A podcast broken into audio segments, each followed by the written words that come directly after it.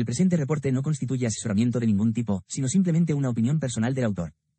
Los mercados financieros implican alto riesgo. Por favor, consulte con su asesor financiero antes de invertir. Muy buenos días. Hoy es martes 4 de julio, festividad en Estados Unidos, Día de la Independencia. ¿Cómo estás? Bienvenido a Money Talks, al programa diario de mercado.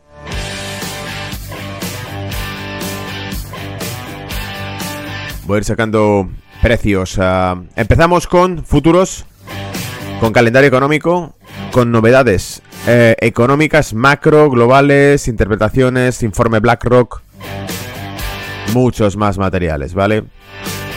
Interpretaciones de la teoría de la conspiración sobre la inflación del Partido Demócrata. También vamos a leer algo de eso. Coacción también por parte de un banco ruso para volver a ser readmitido dentro del sistema SWIFT o no habrá comida. Básicamente el acuerdo del grano, sujeto a Roselkov Bank. Eh, Rusia, Arabia Saudita, Argel, Libia, todos ahora coordinando acciones para reducir la oferta del crudo. Eh, con razones económicas detrás. Ahora, ahora contaremos todo. Em, la visita de Yellen a China. Las exportaciones alemanas también cayendo de nuevo. Todo esto y más, ¿vale? Te he traído notas que ahora te voy a ir leyendo. Anthony, muy buenos días. Madrugando como siempre. Anthony me sigue desde Ecuador, no, desde Perú, perdona. Desde Perú. Y es de madrugada. Súper buena calidad, eh, súper buena actitud, me dice. Muchas gracias. Oleg me decía, Gonzalo, hay rumores de que el 22 de agosto los BRICS implantarán una moneda digital respaldada por oro. Pásame la info y le echamos un vistazo, ¿vale? Pero vamos, he escuchado eso más de una vez ya. Incluso el sistema financiero cuántico con ordenadores digitales, o sea, ordenadores cuánticos satelitales. El sistema hecho por China, toda esta historia. Pero en fin. Eh, venga, voy a poner cámara y te voy contando cosas. 3, 2, 1. ¿Cómo estás? Buenos días. Martes 4 de julio 2023. Vamos a arrancar contando pues cómo están los futuros en Europa y cómo están los futuros en Estados Unidos para que veamos cómo va tirando el mercado hoy. Leeremos calendario económico y empezaremos a hacer un comentario económico y geopolítico de lo que está pasando hoy o qué podemos destacar hoy de lo que está pasando o no está pasando. ¿Vale? Eh, comparto pantalla al lío. Por cierto, si no lo estás, te invito a que... Te...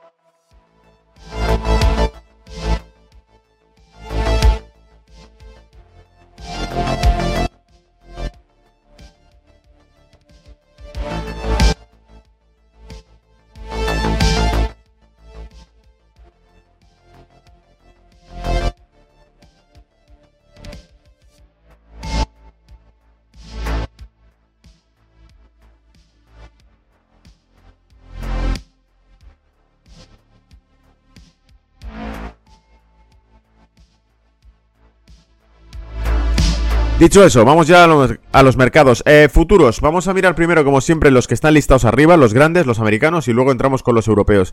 Los futuros americanos, Dow Jones 0,04% abajo. Standard Poor's 0,04% abajo. Y Nasdaq 0,07% abajo. Super tenue, muy, muy lento el movimiento del mercado en futuros. Ahora mismo está enquistado, se ha quedado enganchado en la parte de arriba. Por lo menos no está cayendo.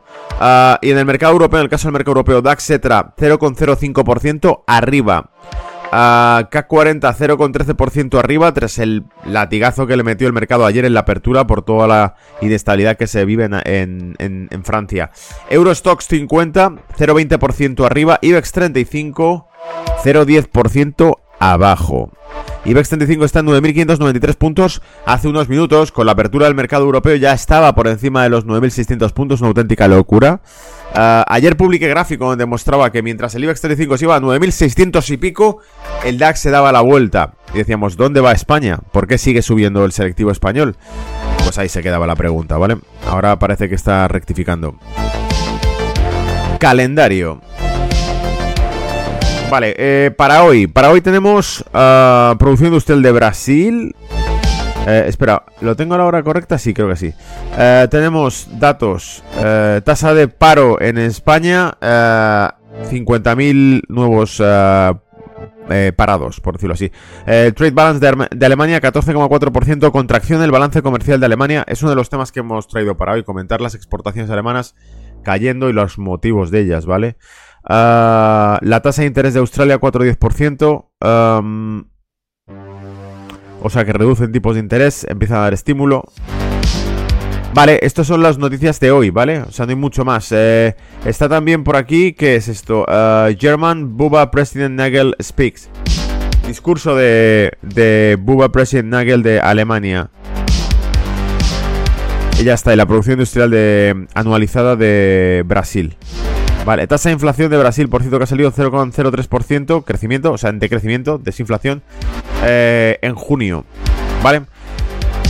Pues venga al lío, eh, comentamos noticias. Lo primero, eh, te he traído esto que ha sacado el informe semanal de BlackRock, donde puedes ver, nos explica con un gráfico súper bueno, que eh, el factor inflacionista ha desaparecido en tanto en cuanto ha desaparecido el factor de inflación sobre energía. Pero el que no ha desaparecido, el que sigue ahí perenne, es la inflación sobre alimentos, la inflación sobre bienes no energéticos y la inflación sobre servicios. En el gráfico que tenemos en pantalla, para los que lo escuchan por podcast este programa, lo que van a ver es que hubo una curva que empezó allá por 2021 que empezó a ascender drásticamente, en la cual una parte muy importante significaba la energía.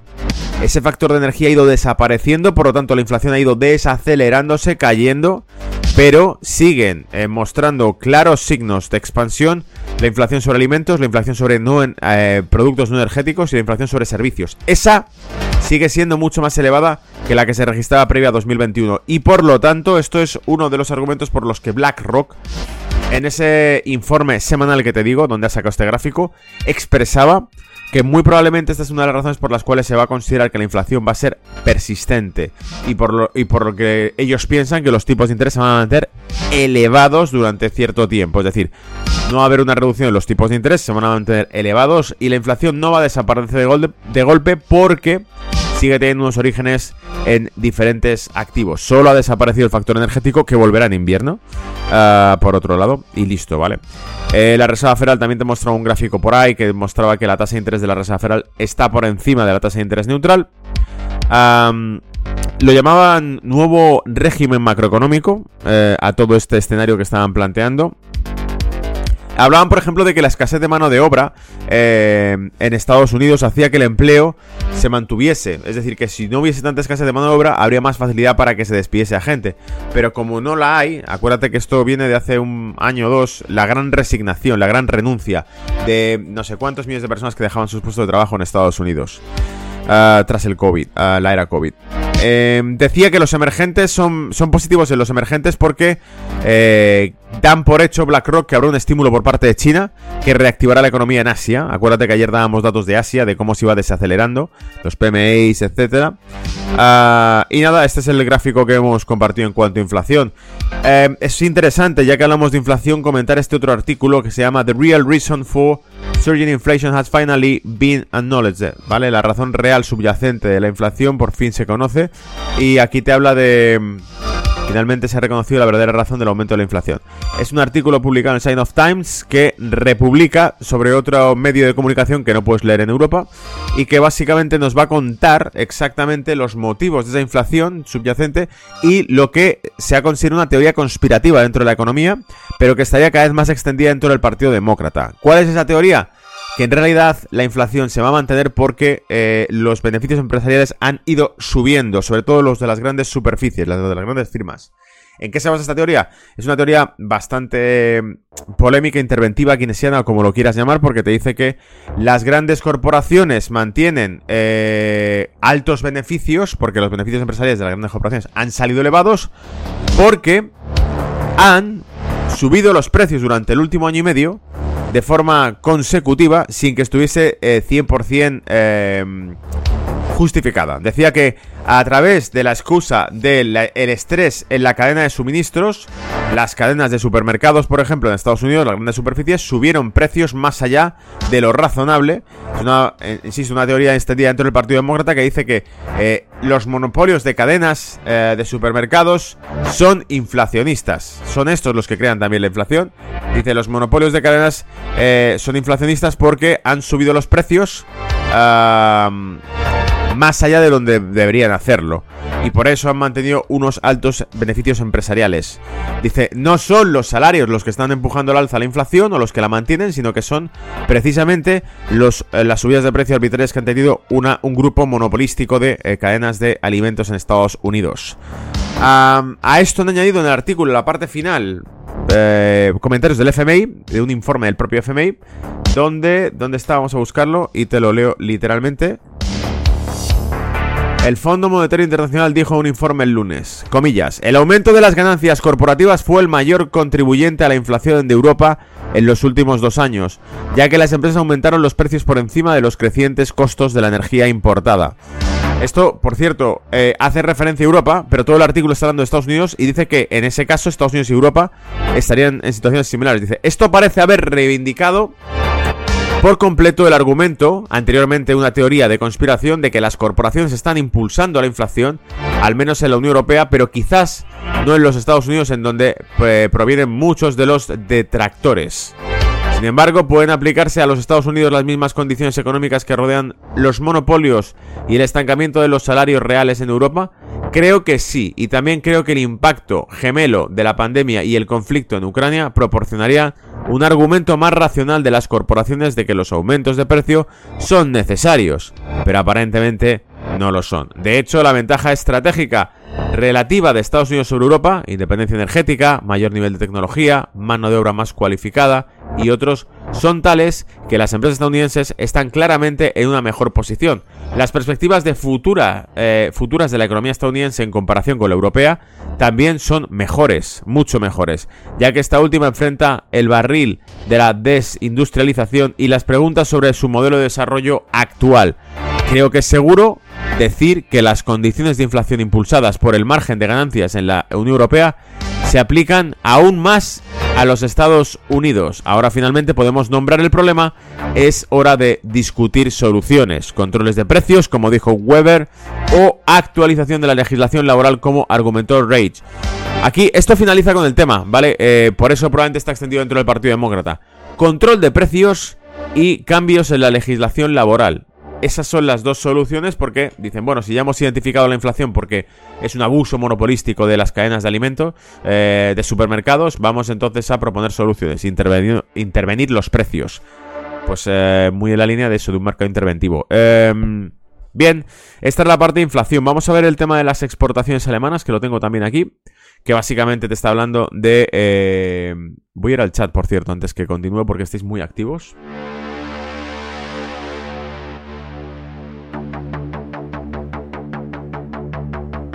Vale, Antonio me decía, muchísimas gracias por el excelente contenido que realizas. Un saludo desde Málaga. Muchas gracias, Antonio, un abrazo. Me decían que había colapsado el audio. Anthony me decía que eran las 3 y 33 de la madrugada cuando arranca el programa, allí en Perú. Ah, ya se arregló, me decía Javier. Espero que se haya escuchado todo el tirón. Eh, Ferfer me decía, ¿alguien puede explicarnos la diferencia de CBDC del dólar, el euro, el yuan o los BRICS? Dicho de otra forma, ¿qué más nos da que alguien saque una CBDC si todos son programables y por tanto manipulables? Muy buen punto, Fer. ¿Acaso eso te implica que el nuevo orden mundial es multipolar, pero no por ello eh, es menor control y ausencia de derechos y libertades? Ah, la subida de la inflación ya es estaflación, decía Fer también aquí. Los márgenes de distribución y superados son abundantemente artificiales a costa del sector primario y el consumidor. Supermercados, me decía. Vale. Uh, Oleg, las teorías de conspiración con el tiempo dejan de ser teorías. teorías nada, se conspira a diario ya que en todos los órdenes, en el económico, nada es casual, todo es eh, causal. Buenísimos comentarios. Tengo auténticos cracks y filósofos en el chat, eh. o sea, sois muy buenos porque, claro, por eso os gusta el contenido que vamos sacando, porque sacamos contenido que cuestiona absolutamente todo.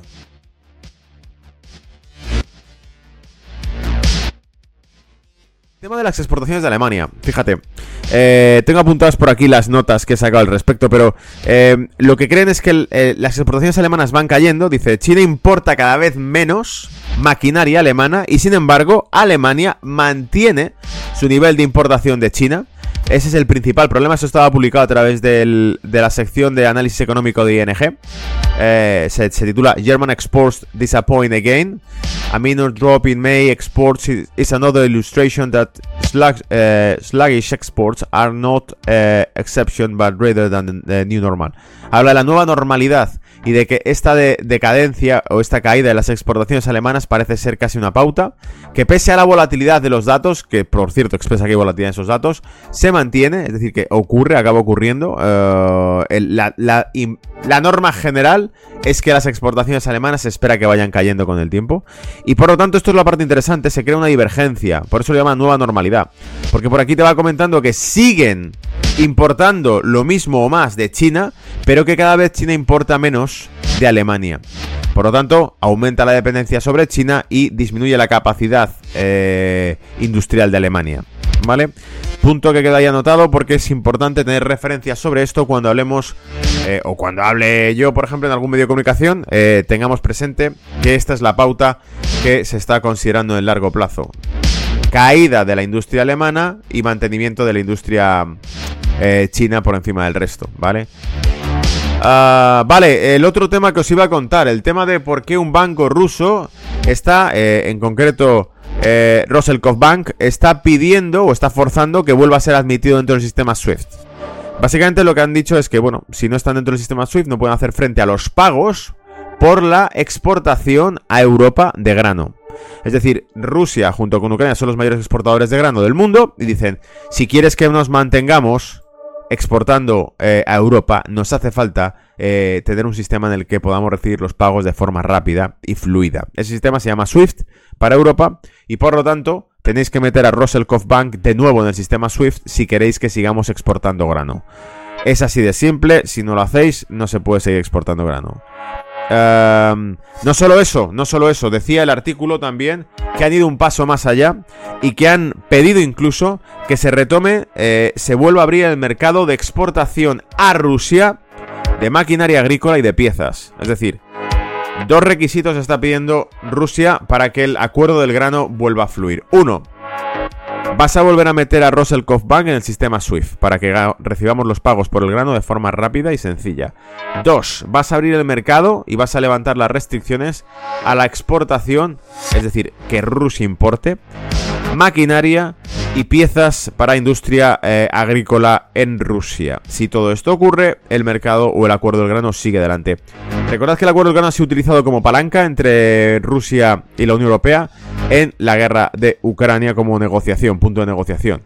Es decir, eh, Rusia decía, paramos el acuerdo del grano, no se exporta grano a Europa si, eh, si no hay una serie de acuerdos. Y ahora que tocaba renovarlo, uh, llevamos varias semanas oyendo esto, si se iba a renovar el acuerdo de grano o no, el estrés que esto puede generar en los suministros, el estrés que esto puede generar en los alimentos. Rusia dice, el artículo dice que Rusia ha dejado claro que para el resto del mundo y sobre todo para los países emergentes esto no será un problema, van a seguir exportando grano, pero en el caso de Europa tendrán que eh, introducir Rosen, eh, Bank en el sistema SWIFT y además levantar restricciones sobre la industria agrícola y las piezas, ¿vale? Súper interesante también esto, porque es aquí donde se elabora la guerra económica. Vamos a ir también al tema de las, las exportaciones rusas ah, y sauditas del crudo, que van a caer, bueno, va a caer la producción básicamente y por ello, por tanto, por ende, las exportaciones. Voy a loguearme para poder leerte detalles del artículo que publica Reuters. A ver si entra ahora. Ahí estamos. Te lo pongo en pantalla completa. Recuerda, recuerda, tras esta sección hablamos de gráficos y precios. Revisamos mercados. Todos, ¿eh? Euro dólar, oro, ah, SP500, Nasdaq, DAX 40, IBEX 35, ah, Bitcoin, petróleo. Ah, el oro ya lo he dicho, creo. Todo, tocamos todo. Materia prima, renta variable, divisa y cripto. Vale, venga, eh, al artículo entonces. Arabia Saudita y Rusia. Vale, el artículo lo publica Reuters, se llama Saudi Arabia, uh, Russia, Deepen Oil Cuts, Sending Prices Higher. Vale, reducen fuertemente la, la producción de crudo y eh, lanzan los precios al alza. Entonces todo el artículo te va a contar, ya me lo he leído, te lo he resumido, he tomado cuatro notas para que esto sea más fluido. Pero el artículo te va a contar que eh, desde el lunes han decidido reducir la producción. Se une a la tendencia de reducir la producción que se lleva haciendo eh, desde noviembre por parte de Rusia y de Arabia Saudita, que ya estaban en coalición, en complot, ¿vale? En complot, eh, juntas. Porque, bueno, esto es algo que hemos comentado, incluso el tema de los BRICS. BRICS capitaneados por China y Rusia, bueno, pues ahora Arabia Saudita sería uno de los que está yéndose cada vez más cerca de los BRICS y que ha solicitado estar parte, ser miembro activo de reuniones, etc. el otro día leíamos, por cierto, un artículo que precisamente hablaba de un nuevo orden mundial con los BRICS, donde eh, la presidenta, que creo que es la expresidenta de Brasil, eh, de los BRICS, eh, comentaba que tenía una pila de cartas de otros países solicitando unirse a los BRICS, ¿vale? Bien, entonces decía, eh, desde noviembre hay una tendencia a la baja en la producción eh, de crudo para reducir la oferta y por lo tanto para ajustar los precios. ¿Por qué? Por dos factores, no porque estén borrachos, eh, porque la OPEP básicamente es un país, son países que no beben alcohol. Por dos factores. Uno, el principal número uno, factor número uno es que estiman y hay de hecho una disminución en la demanda de China. El mayor consumidor de crudo del mundo está consumiendo menos crudo. Punto número uno. Si China está desacelerándose, ¿para qué carajo vamos a seguir produciendo la misma cantidad de petróleo? ¿Vale? Punto número 2. Si Estados Unidos sigue quemando reservas, os compartí un gráfico la semana pasada, jueves o el viernes, no me acuerdo cuándo fue, en Twitter lo puse eh, y en mi LinkedIn, donde podéis ver el tobogán formado en las reservas de crudo. Se están reduciendo a marchas forzadas las reservas de crudo. Y os puse también junto a ese gráfico que mostraba la caída abrupta de las reservas de crudo de Estados Unidos al señor, al jefe, a Trump, diciendo, conmigo éramos energéticamente independientes. Con Biden no. ¿Por qué? Bueno, porque una de las medidas que tomó la administración Biden fue cerrar incluso los gaseoductos que tenía Estados Unidos en su territorio. ¿Vale? Por el cambio climático, el climate change, porque Greta le llamó y le dijo que era lo mejor que podía hacer para la economía estadounidense. Entonces, eh, dicho eso, esta parte última evidentemente es un latigazo sarcástico, espero que lo hayas cogido. decía, la reducción de la demanda china y el aumento de la reserva de Estados Unidos hacen que el mercado del crudo se desajuste y por lo tanto la PEP dice, vamos a ajustarlo reduciendo la oferta. Vale, vamos a, vamos a mantener los precios estables reduciendo la oferta. ¿Por qué? Porque si no, el aumento de reservas de Estados Unidos tumba el precio, la caída de demanda de China tumba el precio, ¿vale? Entonces vamos a mantenerlo ahí. Dice que la reducción que se espera que se haga es de 1,5% sobre la oferta mundial desde agosto que Argelia se ha sumado a ese acuerdo entre Rusia y Arabia Saudita y ha manifestado que ellos también van a reducir la producción, a lo que Libia ha dicho que está de acuerdo y que también reducirá la producción de crudo este verano. Te recuerdan en el artículo que la OPEP es el 40% de producción de toda la energía del mundo. Eh, perdón, el 40% de producción de todo el combustible del mundo. ¿Vale? Que es básicamente. Pues bueno, el 90 y pico por ciento del mundo se enciende las luces y demás a través del combustible. Eh, y listo. Y el transporte se basa en el combustible, tal, tal, tal. No, estamos en un mundo de hidrocombustibles hasta que dentro de unos, unas décadas transición hacia otro tipo de tecnología, ¿vale? No es el éter de Tesla con energía libre que tú esperarías, es el negocio de los de siempre vendiéndote baterías eléctricas, ¿vale? Y contaminando igualmente. Bien amigos, esa era una gota de verdad que soltaba dentro del artículo, que ya sabes que te gusta escuchar de vez en cuando, y con esto, yo creo, hemos leído, a ver, el banco ruso, el crudo de Rusia y Arabia Saudita, las exportaciones alemanas, la visita de Yellen, que es que es una chorrada realmente. La visita de Yellen, no, os he puesto realmente el artículo en pantalla porque la visita de Yellen básicamente va de, que, bueno, eh, van a ir a China a recordarle eh, los compromisos derechos sociales, eh, los derechos humanos, las minorías en China, el cambio climático, van a leer la cartilla a China, pero van a recordarle que quieren seguir haciendo equipo con China y que tienen que colaborar económicamente entre Estados Unidos y China. Entonces, para eso va Yellen allí, ¿vale? Para tratar de afianzar las relaciones y los compromisos entre Estados Unidos y China en la postura global, que ya sabéis que cada vez es más divergente entre China y Estados Unidos. China opina una cosa y Estados Unidos opina otra.